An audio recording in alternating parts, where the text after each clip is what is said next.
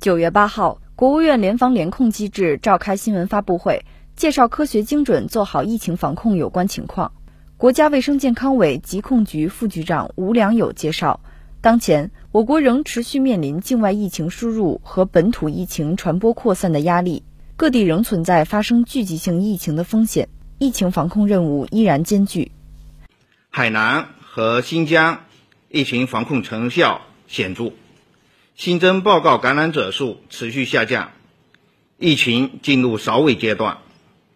西藏疫情整体呈现向稳态势，每日新增报告感染者数量及波及范围有所下降，风险总体可控。但每日新增感染者人数仍处高位，疫情形势依然严峻。四川疫情近日有所趋缓。当日新增感染者数波动下降，但疫情社区传播风险仍较高。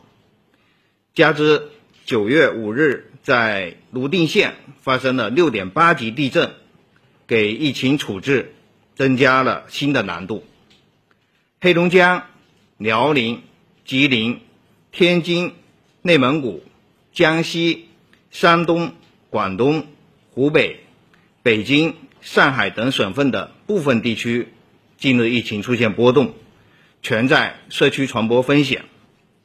其他省份的疫情主要来自隔离风控人员，以跨地区输入为主，当地社会面传播风险整体较小。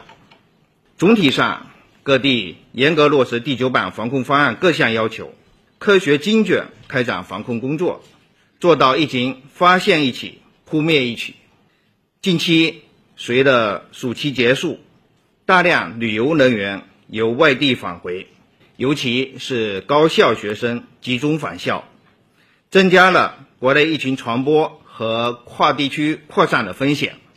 当前，我国仍持续面临境外疫情输入和本土疫情传播扩散的压力，各地仍存在发生聚集性疫情的风险，疫情防控任务依然艰巨。新华社记者张文北京报道。